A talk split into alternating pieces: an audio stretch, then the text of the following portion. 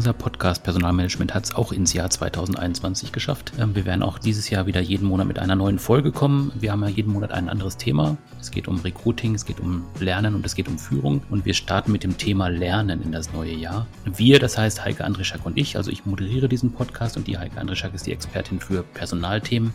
Und sie wird jetzt auch ein bisschen was dazu sagen, was wir dieses Mal vorhaben. Ja, genau, aber vielleicht sage ich vorher nochmal, wer der andere Teil von wir ist, nämlich der Herr Michael Braun, ähm, der mich schon im letzten Jahr so schön durch die Podcasts moderiert und geleitet hat. Ja, um was soll es heute gehen? Ähm, Themen, die nicht nur im letzten Jahr immer wieder ähm, durch die Presse gegangen sind, sind Themen wie New Work, agiles Arbeiten und Co. Und ich versuche mal eine persönliche Einordnung dieses Themas zu machen. In diesem Zusammenhang taucht oft ein weiterer Begriff auf, und zwar ist das der Begriff Design Thinking. Und da haben wir als Gast eine wirkliche Expertin auf diesem Thema, und das ist Frau Andrea Grosse. Da freue ich mich schon sehr drauf. Äh, ganz zum Schluss, also im dritten Teil, wollen wir nochmal ein bisschen auf das Thema Ausbildung und auch Jobs der Zukunft blicken, weil nicht nur durch die Tatsache, dass ähm, der Schulbetrieb jetzt wieder nicht losgehen wird, ähm, natürlich auch Ausbildung und Studium ähm, unter besonderen Bedingungen stattfinden. Hm. Starten wir erstmal mit äh, den Schlagwörtern, die du vorhin schon gebracht hast, die man tatsächlich auch äh, häufig im Zusammenhang äh, mit Arbeiten hört, also das Thema New Work, agiles Arbeiten. Ähm, kannst du vielleicht so ein bisschen aus deiner Sicht sagen, was diese Begriffe ausmachen und wie die du auch so ein bisschen einordnen würdest im täglichen Arbeiten? Ja, ähm, das mit dem Einordnen fand ich dann erstmal gar nicht so einfach, weil ähm, das sind ja Begriffe, die gehen einem so ganz selbstverständlich von den Lippen ebenso auch mir. Und ähm, ich habe dann erstmal angefangen, auch tatsächlich äh, Tante Google zu befragen und einfach mal auch nochmal so zu gucken, ist eigentlich meine Einschätzung und mein Wissen, deckt sich das halt mit dem, ähm, was auch so allgemein hin darunter verstanden wird, beziehungsweise was auch Experten darunter verstehen. Ähm, und dabei ist mir eine Sache ähm, bewusst geworden, die ich so gar nicht auf dem Schirm hatte, dass der, die Ursprünge dieses Konzepts New Work ähm, liegen schon in den 70er Jahren. Und zwar hat dann Amerikaner, der Herr Friedjof Bergmann, ähm, angefangen, sich darüber Gedanken zu machen, dass eben so wie Arbeit vor allen Dingen zu der Zeit, aber auch heute noch vielfach gestaltet ist, dass das eigentlich ähm, die Menschen äh, nicht so sehr kreativ sein lässt, dass der Mensch als Person dabei sehr stark in den Hintergrund ähm, rückt. Und das trägt auch noch weiterhin das Verständnis und auch den Begriff von New Work bis, bis heute. Das heißt, es geht immer irgendwie um ganz Neues Verständnis von Arbeit, ähm, um alternative Arbeitsmodelle oder Arbeitsformen und ganz stark im Vordergrund stehen dabei Themen wie Selbstverwirklichung und Potenzialentfaltung, aber auch das äh, Thema Sel Selbstständigkeit, Freiheit und Teilhabe an den Dingen. Also das sind sicherlich Werte, die in den vergangenen Jahrzehnten nicht so stark mit dem Thema Arbeit und Arbeiten äh, in Zusammenhang gebracht worden sind. Und so ein bisschen der der, der Träger ähm, für diese Themen sind Stichworte wie Globalisierung und auch Digitalisierung.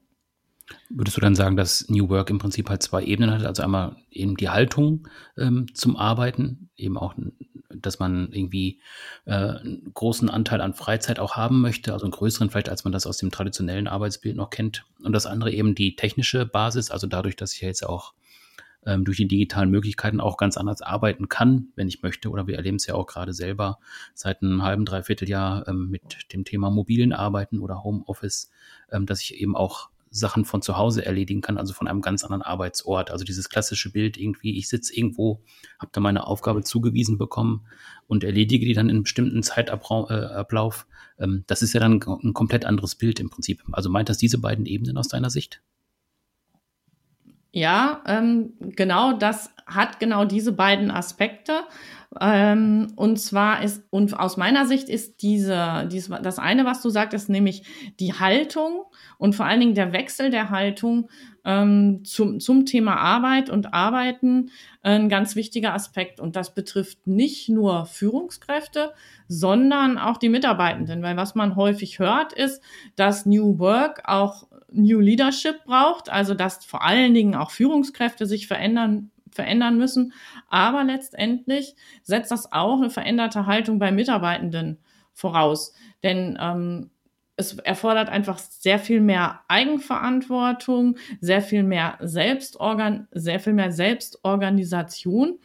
Und da gibt es eben durchaus auch eine Lernkurve, durch die ähm, Mitarbeitende gehen und wo vielleicht auch der ein oder andere feststellt, ähm, das, was oft auch damit einhergeht, nämlich dass ähm, Arbeitsorte auch ganz unterschiedlich sein können, ähm, dass das gar nicht so sehr ihr Ding ist. Ja, denn ein Kennzeichen davon ist eben einfach auch, dass es ähm, ganz unterschiedliche Arbeitsorte gibt, dass es eben sowas gibt wie Homeoffice, dass es sowas gibt wie Präsenz im Office, dass es Mischformen gibt. Ähm, dass sogar auch ähm, Unternehmen ihren Mitarbeitenden die Möglichkeit bieten, sich flexibel in Coworking Spaces ähm, einzubuchen. Also und dafür, das muss man, das muss man eben auch wirklich mögen. Ja, oder eben auch umgekehrt. Also ich kenne es jetzt von der Telekom, die jetzt gemerkt hat im letzten halben, dreiviertel Jahr, ähm, wir haben riesige Flächen, die wir jetzt gar nicht bespielen, weil die Kolleginnen und Kollegen alle im Homeoffice sitzen. Ähm, warum holen wir nicht einfach Unternehmen, also Startups oder äh, andere IT-Unternehmen. Ähm, warum holen wir die nicht einfach auf unsere Flächen, um so vielleicht auch gucken zu können, finden wir da neue Partner, finden wir da Kooperationsmöglichkeiten, Kollaborationsmöglichkeiten. Also auch diese Perspektive ist ja jetzt gerade auch im letzten halben, dreiviertel Jahr nochmal verstärkt entstanden. Ja, genau. Ähm, und ich glaube, ähm, dass äh, das natürlich über dies reine, über die reine Frage, ähm, ich habe habe unterschiedliche Arbeitsorte dann eben hinausgeht. Das ist ja dann im Grunde genommen auch eine Veränderung des Geschäftsmodells. Letztendlich. Mhm, genau, und auch wieder, wie ich vorhin schon gesagt habe, das Thema Haltung jetzt aus Unternehmenssicht. Ähm, es sind einfach Herausforderungen da, die ich als Unternehmen alleine gar nicht lösen kann. Die kann ich nur mit Partnern lösen. Und das auch erstmal irgendwie in, in eine äh, Organisation reinzubekommen oder in den Kopf reinzubekommen, ist halt auch nochmal eine Herausforderung. Ja, genau. Und ähm, was ähm, einfach auch noch, ich hatte ja vorhin gesagt, so ein Trigger auch für das Thema ist eben auch Digitalisierung. Du hattest gesagt, das ist, ist die technische ähm, Komponente. Und ich glaube, ähm, unabhängig davon, dass äh, die Corona-Situation da viele Dinge einfach beschleunigt hat, ähm, hatte die Entwicklung natürlich schon angefangen auch, denn ähm, durch äh, den Generationenwandel oder auch Generationenwechsel und insgesamt auch so, ein, so einen grundsätzlichen Wertewandel innerhalb der Gesellschaft ähm, hat sich insgesamt, ähm, sag ich, die Haltung wiederum zu Arbeit und zum Verhältnis zwischen Arbeit und Freizeit oder Arbeit und Leben einfach grundsätzlich ähm, verändert, so dass das eben auch schon so ein bisschen so ein schleichender Prozess war. Und es ist ja auch in gewisser Weise ähm, ein Modewort geworden, also New Work oder eben auch ähm, agiles Arbeiten, was du vorhin angesprochen hast, ist ja auch so ein bisschen äh, ja, in Mode gekommen oder man sagt irgendwie, oder wenn man jetzt irgendwie ähm, als Vorzeigeprojekt zeigen möchte, wir haben ja auch Sachen äh, in einer agilen Arbeitsweise umgesetzt, ähm, wo dann vielfach auch der Fokus drauf gelegt wird. Ähm, wir machen das, weil wir auch da so ein bisschen Werbung mitmachen wollen, wo man ja gerade dann auch sagen muss, gerade wenn es ums agile Arbeiten geht, ähm, man kann ja nicht tatsächlich jeden Prozess oder jedes Thema auch einfach agil äh, umsetzen. Ähm, das muss man schon vorher irgendwie auch genau äh, oder muss man vorher auch genau drüber nachdenken. Und das ist ja auch das Thema äh, beim Design Thinking, wo wir gleich noch zu kommen, ähm, dass auch das sehr in Mode gekommen ist, aber dass man auch da genau wissen muss, was kann ich denn damit eigentlich machen. Und da bin ich mal gespannt auf das Gespräch mit der Frau Grosse gleich. Hm, ja, da bin ich auch total gespannt. Und ähm, im Grunde genommen ähm, passiert auch oft was, ähm, was das agile Arbeiten vielleicht auch an der einen oder anderen Stelle in Verruf gebracht hat, in Anführungszeichen. Das heißt, dass man ähm, vielleicht mit agil ver verbindet, dass relativ plan- und ziellos ähm, Themen angepackt werden. Und das ist ja genau nicht der Fall. Und ich denke auch, dass wir da vielleicht auch mit der Frau Grosse nochmal drüber sprechen, denn Design Thinking als eine Methode oder eine Vorgehensweise für agiles Arbeiten, da wird sie ähm, uns bestimmt noch ein paar gute Hinweise geben.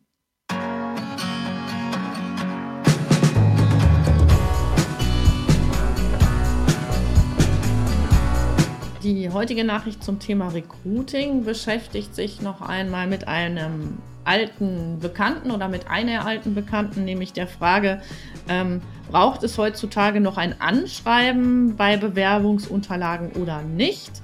Ähm, und ähm, ich habe heute mal ähm, einen Link mitgebracht, da geht es um ein Plädoyer für ein Anschreiben. Und man kann das finden auf der Seite humanresourcesmanager.de. Ähm, das Bewerbungsanschreiben bleibt wichtig, sind die Stichworte.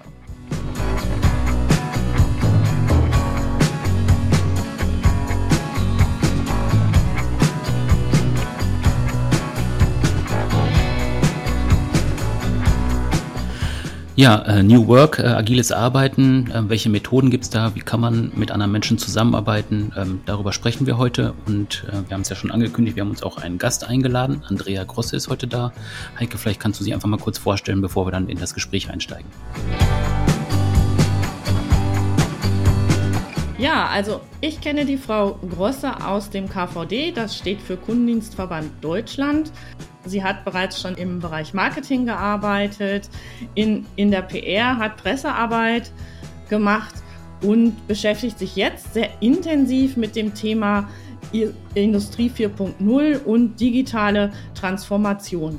Und sie sagt von sich selber, dass sie sich sehr für alles interessiert, was die Wirtschaft und die Gesellschaft in den nächsten Jahren fundamental verändern werden. Also jemand, der immer auf der Suche nach neuen Wegen, neuen Möglichkeiten ist. Frau Grosse, herzlich willkommen. Vielen Dank, Frau Andrzejak. Ja, der, der, Michael hat gesagt, ähm, unser Thema, unser gemeinsames Thema für heute ist das Thema Design Thinking. Ähm, das ist ja ein Begriff, den man durchaus sehr häufig hört in der letzten Zeit. Und ähm, vielleicht ist mal ganz gut, erstmal zu gucken, was ist denn eigentlich Design Thinking? Und vielleicht auch, also ich finde diesen Zugang auch immer ganz schön zu überlegen, was ist es nicht.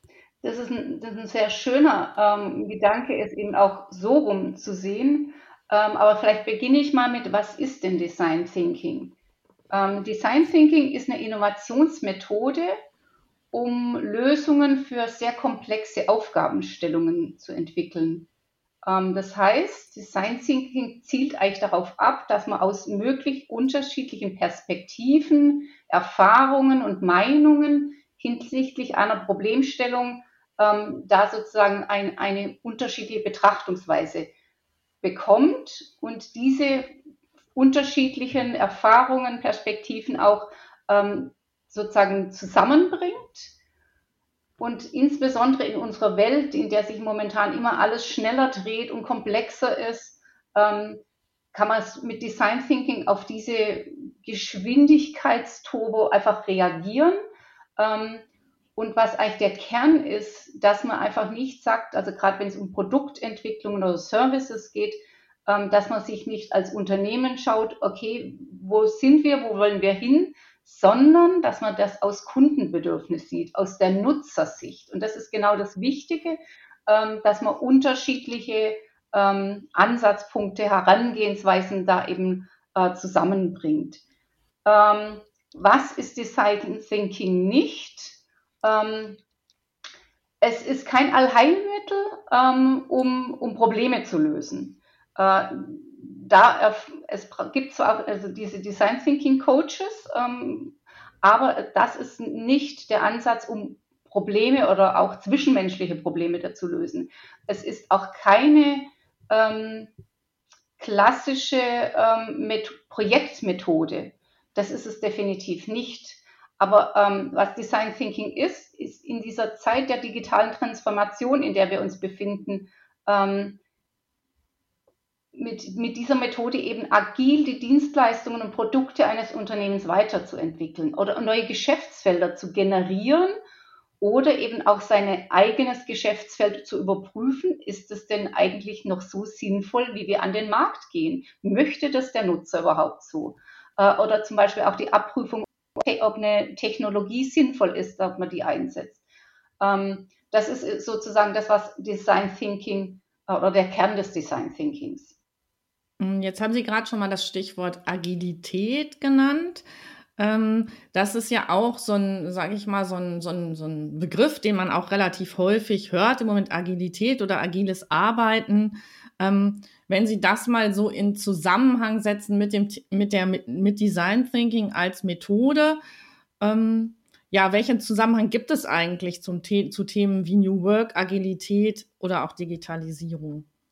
Ähm, also eigentlich für mich ein sehr großer Zusammenhang äh, ist zwischen Design Thinking und Agilität, weil das ist eben die Möglichkeit, agil die Themen ähm, zu bearbeiten. Zum Beispiel auch, wenn man sagt, okay, äh, wenn es jetzt um Arbeitsmethoden geht oder wenn man einfach sagt, okay, was sollten wir verändern, um eben in Richtung New Work zu kommen, ist es eine Möglichkeit, ähm, sich mit dem Thema auseinanderzusetzen äh, in eben einem gewissen Ablauf und da ist jetzt eben der, ähm, der Mitarbeiter sozusagen der Endkunde, dem man einfach sagt, wo man die Nutzersicht drauf sieht.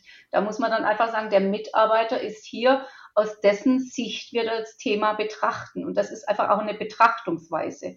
Ähm, und daher können, also kann Design Thinking ja für relativ viele Themen angesetzt werden.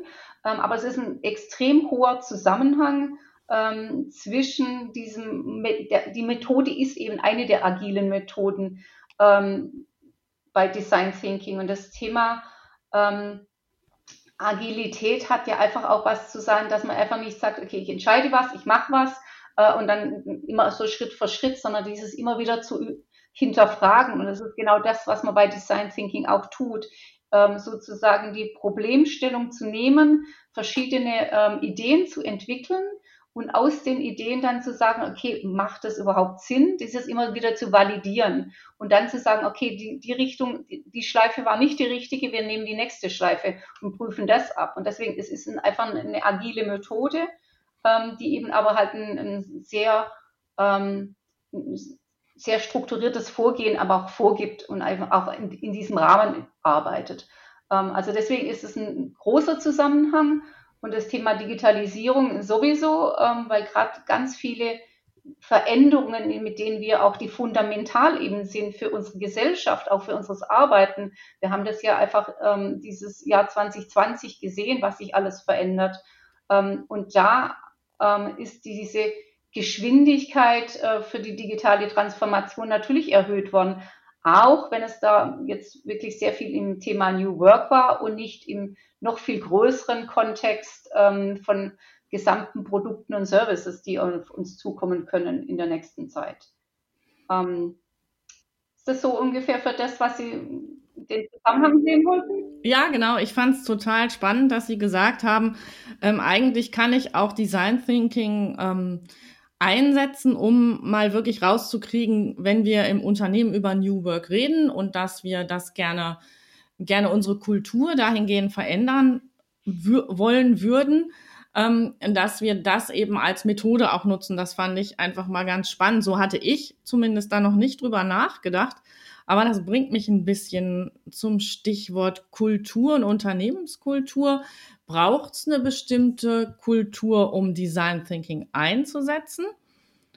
Oder aber ist es tatsächlich so, dass ich auch so sukzessive durch den Einsatz der Methode auch Kultur verändert? So ein bisschen die Henne-Ei-Frage, glaube ich. Äh, ja, wobei ich da schon eine ganz deutliche Haltung dazu habe. Okay. Also, es ist eine gewisse Offenheit für Ideen, für neue Technologien hilfreich, wenn man Design Thinking einsetzt, also auch die Mitarbeiter, die man mitnimmt. Ähm, daher ist schon eine Grundoffenheit notwendig und eine Grundunternehmenskultur, die das eben stärkt. Ähm, aber was ich glaube, dass Design Thinking wirklich Unternehmenskultur verändern kann. Ich habe es selber erlebt in, in meiner Zeit noch als, äh, bei Intelligence, wo wir sehr viel Design Thinking gemacht haben, eben auch einen eigenen Design Thinking Raum hatten und der sehr rege genutzt wurde. Ähm, und wir haben da wirklich festgestellt, ähm, dass sich da Teams, weil das ja immer ganz unterschiedliche Menschen sind, aus ganz unterschiedlichen ähm, Hierarchiestufen und aus ganz unterschiedlichen äh, Fachbereichen. Und da konnte man wirklich eine Teambildung sehen und einfach äh, und das, was man da hinausgetragen hat damit in das Unternehmen. Also die, die Kollegen haben dann schon gesehen, guck mal, was machen die da und wie, wie gehen die auf einmal anders miteinander um. Also das fand ich schon sehr spannend. Äh, deswegen glaube ich definitiv, Design Thinking kann die Unternehmenskultur verändern, da ja Hierarchien keine Rolle spielen.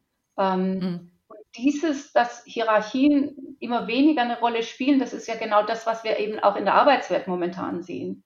Ähm, bei Design Thinking, ich glaube auch fördert das, dass äh, das Thema Herrschaftswissen oder die Mächtigkeit von Herrschaftswissen abgebaut wird. Ich glaube schon, dass es ähm, langfristig einen immensen Einfluss auf die Unternehmenskultur haben kann. Würden Sie denn da auch äh, in gewisser Weise eine Gefahr sehen? Also jetzt, wenn man sagt, das ist eine Methode, die sehr angesagt ist, dass diese Methode dann einfach für Sachen auch äh, herangezogen wird, was, wo es eigentlich gar nicht passt oder wo man einfach sagt, wir machen das jetzt, weil das gerade irgendwie angesagt ist oder ich habe davon gehört, das machen wir jetzt einfach mal. Haben Sie das auch so in der Praxis erlebt oder taucht das eigentlich gar nicht so auf? Doch, das kann schon, also das taucht schon auf, ähm, wenn man nur, also es ist so dieses typische, wir machen es jetzt, weil alles machen. Ähm, mhm, genau. Da fällt die Haltung dazu. Ähm, mhm. Ganz immens wichtig bei Design Thinking ist die Haltung. Ähm, eben dieses, was ich am Anfang sagte, die Offenheit für, für neue Technologie, für neue Themen. Äh, wenn man mhm. das nur macht, um jetzt auch mal Design Thinking gemacht zu haben, dann kann man es auch bleiben lassen, weil das, was also erstmal wird sich nicht so viel entwickeln, weil die Menschen dann auch schon mit einer anderen Haltung reinkommen. Ähm, die werden nicht so kreativ sein, die werden sich nicht gegenseitig befruchten. Und das ist genau das, was für mich das äh, Spannende an Design Thinking ist, dass man voneinander lernt und gemeinsam äh, Dinge weiterentwickelt, wo man selber nie im Leben draufgekommen wäre. Ähm, und das glaube ich, wenn das nur gemacht wird, ähm, dass es mal gemacht wird, weil das wir auch sagen kann, man hat Design Thinking gemacht. Ich glaube, das ist schon definitiv ähm, die falsche Herangehensweise und dann wird es auch nicht erfolgreich sein. Mm, jetzt habe ich noch mal eine Frage so zum Thema, ähm, also das ist mir irgendwie vorhin so in den Kopf gekommen. Sie haben gesagt, es gibt eine bestimmte Struktur bei Design Thinking, die einfach den Prozess befördert. Und auf der anderen Seite ist ja immer so die Idee, da geht es auch darum, ganz kreativ was zu entwickeln. Ähm, steht das nicht auch ein bisschen im Gegensatz zueinander? Also die Tatsache, was Kreatives zu tun und da aber einer relativ strengen Struktur zu folgen, so wie ich sie jetzt verstanden habe. Das ist ja Teil von Design Thinking. Richtig, und das ist genau die Herausforderung, die man eben hat, indem man ähm, so ein, das läuft ja meistens über einen Workshop ab, äh, Design Thinking, indem man wirklich ähm, jemanden dabei haben muss, äh, der diesen Prozess begleitet, ähm, der auf der einen Seite erstmal die Problemstellung im Vorfeld eben auch schon dieses Workshops auseinandernimmt, äh, sozusagen eine 360-Grad-Sicht drauflegt und dann den Teilnehmern sozusagen aus dieser, ähm, aus dieser Projektsituation, wo man einfach sagt, okay, wir haben hier ein Produkt, wir haben einen Service, wir haben ein Thema, das wir uns beschäftigen, unser Geschäftsmodell. Ähm, um dann eben gemeinsam, ähm, um eben auch in Kleingruppen äh, wieder zu arbeiten. Was habt ihr für Ideen? Was kommt aus eurer Erfahrung? Deswegen ist auch dieses Thema Kundenerfahrung immer unheimlich wichtig, wenn es um Pro Produkte und Services geht. Gerne auch mal einen Kunden mitzunehmen, der, an dem er sehr eng dran ist. Ähm, und dann zu sagen, was ist denn daraus möglich? Und dann kommen die, diese, ähm, dieser kreative Prozess, und deswegen, Frau Andrzejczak, ist genau das, was Sie sagen, das funktioniert eigentlich nicht kreativ sein und das in einem Rahmen. Und deswegen das Kreativsein sind ja die Teilnehmer. Und der Workshop-Leiter, der ähm, hält sozusagen die Kreativität in den Bahnen, in Zeitbahnen und eben auch, dass es, ähm, es gibt ein paar Regeln, die man be, äh, oder beachten soll bei Design Thinking, aber ganz oft, wenn das in Unternehmen stattfindet, äh, und es um ein Problem geht, wo einer sich angegriffen fühlt, dann geht es in Rechtfertigungsdiskussionen. Und genau das ist die Aufgabe eines Coaches, ähm, dass dieses eben nicht passiert bei einem Workshop. Es wird auch nicht Ideen kommentiert oder bewertet, sondern es wird einfach mal geschaut, passt das, ist das ein, ein, ein sinnvoller Ansatz? Und das ist genau dieser Punkt, ähm, wo eben diese Begleitung immens wichtig ist. Ähm, ich habe das jetzt auch schon erlebt, äh, dass Unternehmen gesagt haben, das machen wir mal selber, wir probieren das. Das funktioniert nicht, weil auf der einen Seite die, dieser, der Rahmen, in dem man sich bewegt, nicht ähm, sozusagen eingehalten werden kann äh, und zum anderen eben ganz oft äh, Menschen sich dann angegriffen fühlen und das wird dann ganz schnell nicht mehr kreativ. Ähm, und dann eben auch zu sagen, okay, wir haben jetzt genug Ideen gesammelt, einfach auch mal einen Punkt zu machen, sagen, okay, wir, ähm, das reicht jetzt, jetzt lassen wir uns einen nächsten Schritt gehen, weil sonst kann es auch sehr schnell passieren, dass man sich ähm, darin sozusagen äh, verliert, vor lauter Ideen noch weitere Ideen und da auch nicht mehr zum Punkt kommt. Und das ist doch relativ wichtig, äh, dass man hier einfach ähm, diesen Rahmen steckt, sozusagen, in dem man, in dem sich die Gruppe bewegt. Ich habe ja jetzt auch schon mal an zwei Workshops teilgenommen, die Sie ähm, veranstaltet haben. Und da hat man gemerkt, da war eine relativ große Resonanz da. Also viele Leute wollten einfach wissen, wie geht das, wie funktioniert das. Auf der anderen Seite hat man aber auch gemerkt, dass Sie äh, sehr begeistert sind von dieser Methode. Ähm, können Sie da noch mal ein bisschen was beschreiben, ähm, was Sie genau äh, daran begeistert oder ähm, was Sie so schätzen an dieser Methode?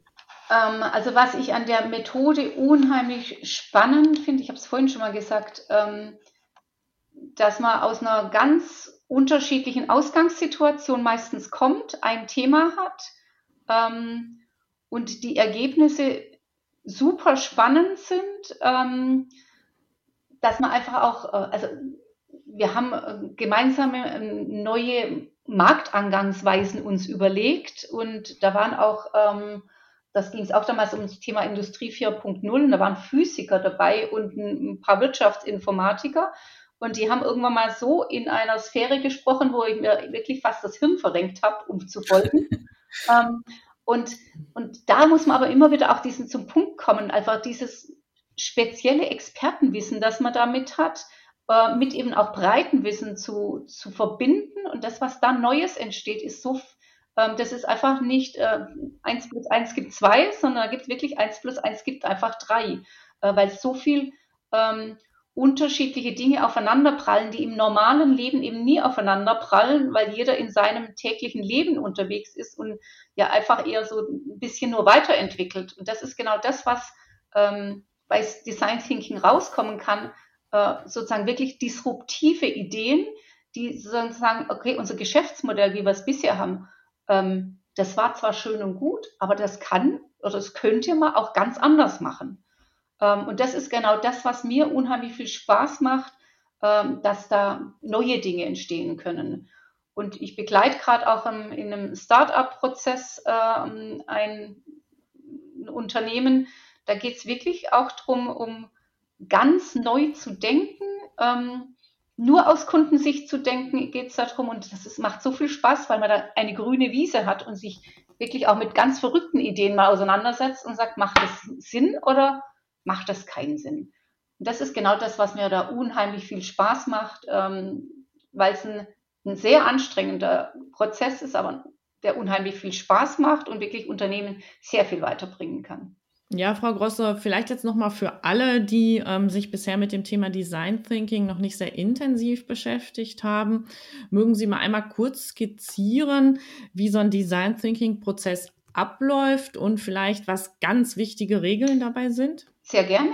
Ähm, wie läuft es ab? Ähm, Im Normalfall ähm, beschäftigen wir uns mit, im, im Vorfeld eben mit der Problemstellung ähm, und in der Vorbereitung dieses Workshops ähm, suchen im Prinzip alle notwendigen Informationen zusammen, die man äh, zu dem Thema findet, sozusagen um einen Komplettüberblick zu äh, bekommen gehen dann in den Workshop, stellen dann sozusagen, also die, wenn sich die Teilnehmer nicht so gut kommen, kennen, wenn sie aus unterschiedlichen Unternehmensbereichen kommen, gibt es einfach eine Vorstellung, so Warm-ups-Spiele, ähm, wo man sozusagen das ganze Thema dann auch entdeckt gemeinsam.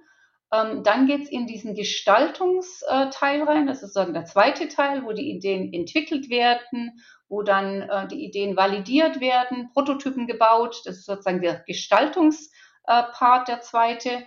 Und dann ähm, gehen wir ganz bewusst noch in den dritten Part, der nennt sich bei uns Liefern sozusagen, ähm, wo wir wirklich auch ganz präzise dann in die Einführung und in das Testen ähm, des Entwickelten geht äh, und dann eben auch noch einen Plan macht, einen Zeitplan, wie gehen dann die nächsten Schritte, weil das ist beim klassischen Design Thinking zum Beispiel nicht dabei, ähm, sozusagen nach dem, ähm, wie könnte es eingeführt werden, auch einen Test und eine Auslieferung sich zu überlegen. Das ist uns aber eben wichtig, wenn wir Unternehmen auch begleiten in diesen Prozessen, ähm, dass diese genialen Ideen, und das habe ich leider einfach auch schon immer wieder erlebt, dass man wirklich tolle Ideen entwickelt und auch wie man sie umsetzen könnte. Aber dann kommt das Tagesgeschäft dazwischen und dann ist es leider nur in der Schublade gelandet. Und dafür ist die Energie, die man da reinsteckt, echt wirklich viel zu schade. Und dann wollten wir noch ganz kurz über Regeln sprechen äh, in Design Thinking. Ähm, also die allerwichtigste Regel ist, ähm, dass es keine ähm, Bewertungen gibt von anderen Ideen, also gleich zu sagen, okay, nee, das geht nicht, das haben wir schon mal versucht, also dass es das nicht gibt, dass man gegenseitig sich aussprechen lässt, ähm, dass man alle ähm, sozusagen die sich auch nicht, nicht ins Wort fällt, dass man wirklich ähm, dem Raum gibt und dass auch gemeinsam Dinge, ähm, die man dann im, im Team entwickelt, auch immer nur einer dann auch wieder vorstellt ähm, dass man gegenseitig auch Dinge bewertet. Also es gibt dann sozusagen ein Bewertungssystem, an welcher Idee man weiterarbeitet. Äh, das sind so ein paar Regeln, die, die man hat. Aber ansonsten gibt es eigentlich nur dieses ähm, Freude am gemeinsamen Tun. Also wenn ich Ihnen so zuhöre, ähm, kann ich wirklich raushören, dass Ihnen das total viel Spaß macht. Jetzt gibt es aber immer auch noch mal den einen oder anderen, der vielleicht sagt, hm, na, ob das was für uns ist. Ähm, weiß ich nicht. Also, was wäre so Ihre Botschaft an die Skeptiker ähm, dieser Methode? Oder vielleicht auch an die, die schon mal auch mal eine schlechte Erfahrung damit gemacht haben? Was kann ich denen mitgeben? Den kann ich eigentlich nur mitgeben, es wirklich selber auszuprobieren, falls sie es noch nicht ausprobiert haben. Ähm, wenn es mal vielleicht nicht geklappt hat, dann kann es sein, dass vielleicht die Begleitung auch nicht professionell war. Ähm, das ist auch ein Thema, was, was passieren kann, wie ich es gerade auch sagte, wenn man das selber versucht. Ähm, aber ansonsten, ähm, also es geht, hatte ich vorhin schon gesagt, wenn es um, um persönliche Themen, also wenn es Konflikte im Vorfeld schon gibt, das kann ein Design Thinking nicht lösen. Ähm, da braucht man andere, da braucht man professionelles Personalcoaching dahinter. Ähm, das ist definitiv ein Punkt, äh, der nicht geht. Aber ansonsten, ähm, ja, natürlich, wenn ein Skeptiker sagt, ich finde alles gut, wie es ist, ähm, dann wird, wird er auch nicht von Design Thinking ähm, überzeugt werden können, äh, weil es wirklich darum geht, auch neue Dinge zu denken. Und daher glaube ich schon, dass das Beste ist für denjenigen, der sagt, okay, ich weiß es nicht wirklich, da kann ich nur sagen, einfach ausprobieren. Ähm, und also ich kenne jetzt eigentlich niemanden, der sagt, das ist total blöd. Ich habe oft, dass äh, Menschen sagen, ich bin gar nicht kreativ. Ähm, und das, das höre ich sehr oft, aber die meisten stellen hinterher fest, dass, dass man dann doch jeder kreativ ist in seinem Bereich und eben der eine zeichnet lieber, der andere bastelt lieber ähm, und der andere macht einfach nur, skribbelt seine Ideen hin. Das ist einfach was sehr Unterschiedliches, Individuelles. Ähm, aber ich glaube, die, die meisten, die skeptisch reinkamen, die ich in, in, hatte in, in Workshops, die sind eigentlich ähm, nicht euphorisch, aber doch absolut überzeugt, dass das der richtige Weg war, aus dem Workshop gegangen. Ja, das ist ja schon fast ein super Schlusssatz, dass es dabei auch und vor allem um Freude am gemeinsamen Tun geht. Vielen Dank ja. für die Einsichten ins Thema Design Thinking. Sehr gerne.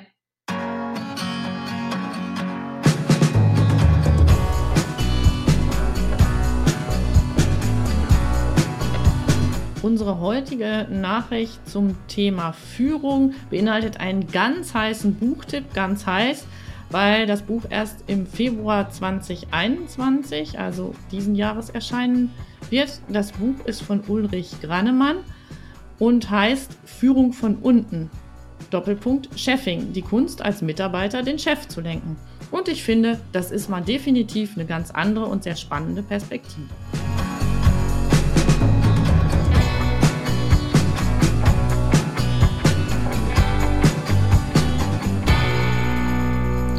Heutigen dritten Teil des Podcasts wollen wir auf das Thema Ausbildung eingehen und dabei einerseits über die aktuelle Situation sprechen und andererseits der spannenden Frage nachgehen, gibt es eigentlich in der heutigen Situation mit so viel Veränderung, so viel Unsicherheit allgemein noch die Möglichkeit, Jobs für die Zukunft zu finden und zu propagieren? Gibt es noch diesen einen sicheren Job, der einen durch das ganze Arbeitsleben trägt? Ja, also das Thema Ausbildung haben wir ja noch gar nicht so häufig ähm, gehabt im Podcast. Ich habe nämlich dann mal geguckt, also was haben wir gemacht zu dem Thema. Wir hatten mal einmal was zum Thema neue Berufe und Berufsbilder und eine Nachricht im letzten Podcast, die sich damit beschäftigt hat, inwieweit einfach die ähm, Situation momentan, also die Corona-Pandemie, ähm, auch die Stärken der dualen Ausbildung in den Hintergrund treten lässt und inwieweit einfach auch das Modell duale Ausbildung gefährdet ist. Also haben wir uns noch gar nicht so häufig damit beschäftigt. Und ich glaube einfach, es ist nach wie vor schwierig, das Thema Ausbildung, Studium, Schule ähm, ja. ja. Es ist ein äh, wichtiges Thema, es ist ein spannendes Thema, aber auch tatsächlich eins, was äh, viele Seiten hat, wie ich finde. Also ich meine, äh, wenn ich an meine Schulzeit zurückdenke und es dann irgendwann hieß, ähm, was willst du nach der Schule machen, ist das so eine ziemlich schwierige Frage, zumindest schwer zu beantworten. Man hat ja so ein paar Sachen, äh, für die man sich interessiert. Man kann vielleicht auch mal überlegen, welche Leistungskurse habe ich oder welche Abiturfächer habe ich generell? Kann ich daraus irgendwas ableiten, wo ich gerne ähm, unterwegs sein möchte beruflich? Ähm, für mich stand aber am Anfang tatsächlich nicht die Frage, möchte ich eine Ausbildung machen oder möchte ich studieren, sondern für mich war es irgendwie dann klar, ich gehe dann erstmal an die Uni und gucke mal, was passiert. Ich habe dann tatsächlich aber auch ähm, parallel zum Studium die ganze Zeit gearbeitet, also auch schon ähm, tatsächlich auch so Arbeitsprozesse eben mitbekommen. Ich weiß nicht, wie war das bei dir, Heike, früher?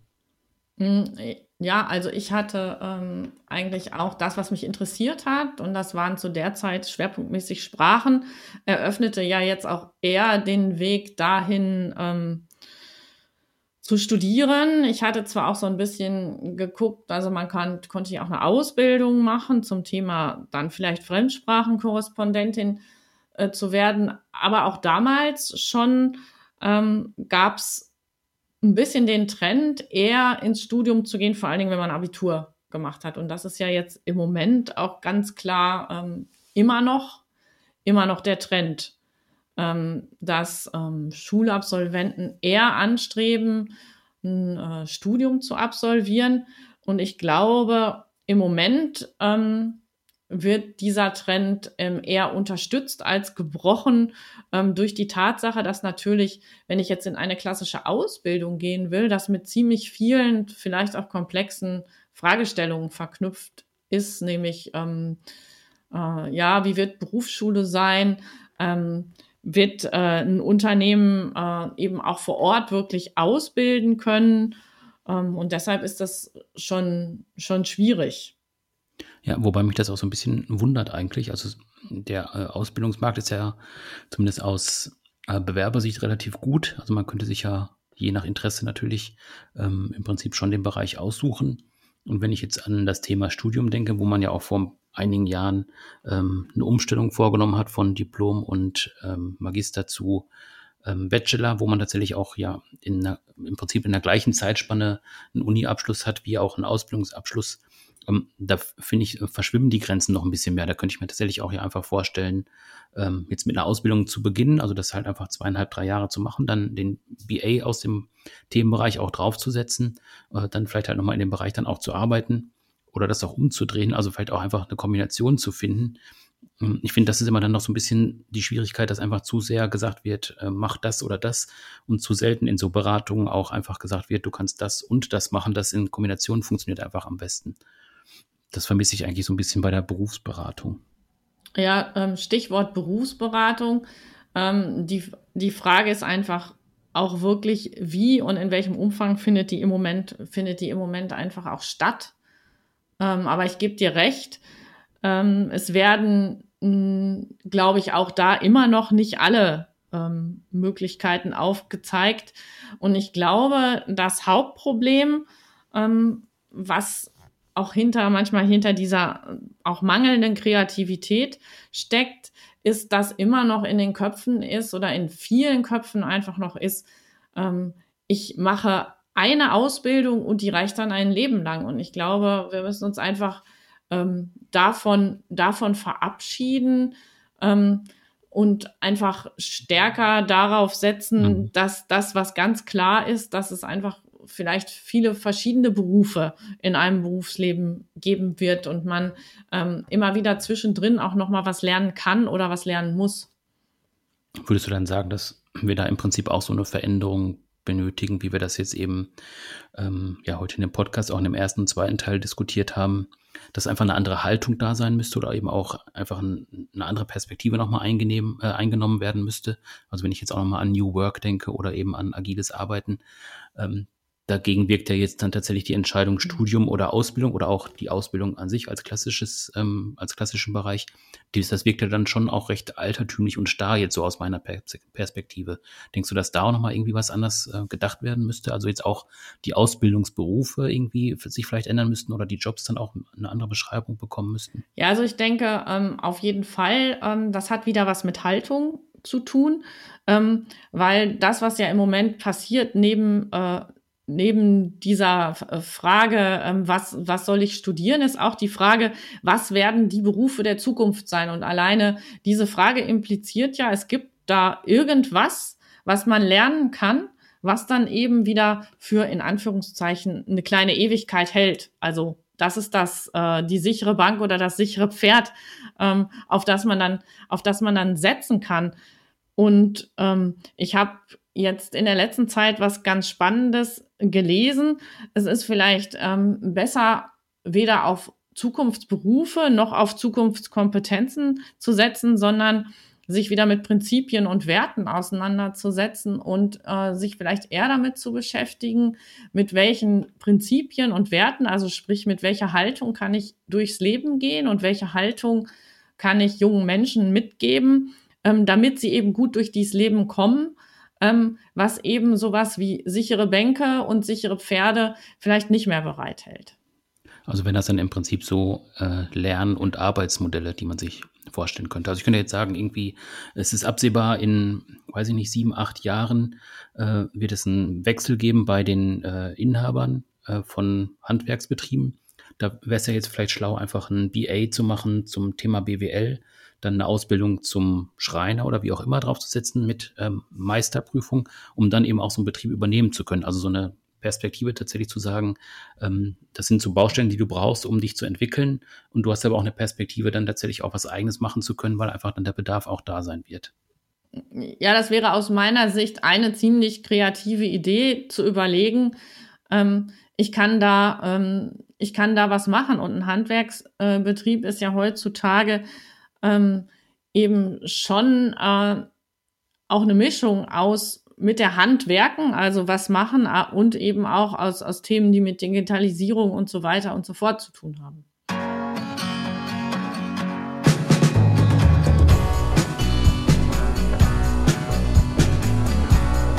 Ähm, unsere Nachricht zum Thema Lernen ist heute ähm, Kommentar aus meiner Sicht ein bisschen skurril Doppelpunkt. Denn ähm, der, die besagt, dass man eben auch lernen kann in der Hosentasche. Zumindest sagt das ein Artikel der Wirtschaftswoche mit dem Titel Der Coach für die Hos Hosentasche. Und darin äh, wird eben die Nutzung von Apps beschrieben, ähm, die Führungskräfte dabei begleiten sollen, ihre Führungsfähigkeit zu verbessern. Also ich bin auf den Folgeartikel gespannt, wenn wirklich ähm, berichtet wird, was es gebracht hat. Wen, wen das ähm, interessiert, der kann ähm, auf der Seite der Wirtschaftswoche ähm, unter den Stichworten Apps für Führungskräfte, der Coach für die Hosentasche, den entsprechenden Artikel finden.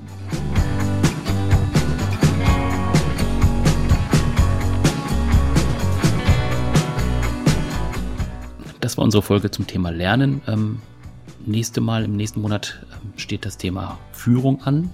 Ähm, Heike, was bereiten wir da vor? Ja, für das nächste Mal bereiten wir ein Thema vor mit zumindest einem schwierig auszusprechenden Begriff. Und zwar ähm, wollen wir uns damit beschäftigen, wie Achtsamkeit und Authentizität in Zusammenhang stehen mit Führung, weil in der letzten Zeit findet man beide Begriffe ähm, oft zusammen und wir wollen uns diesem Thema einfach mal widmen. Und wir werden sehr wahrscheinlich auch wieder einen Gast dabei haben. Wer das aber sein wird, das verraten wir noch nicht. Genau, das bleibt noch unser Geheimnis. Zumindest noch ein paar Wochen, bis die nächste Folge erscheint. Genau, aber für heute sagen wir erstmal Tschüss und noch einen guten Start ins neue Jahr. Genau, bis dann. Tschüss.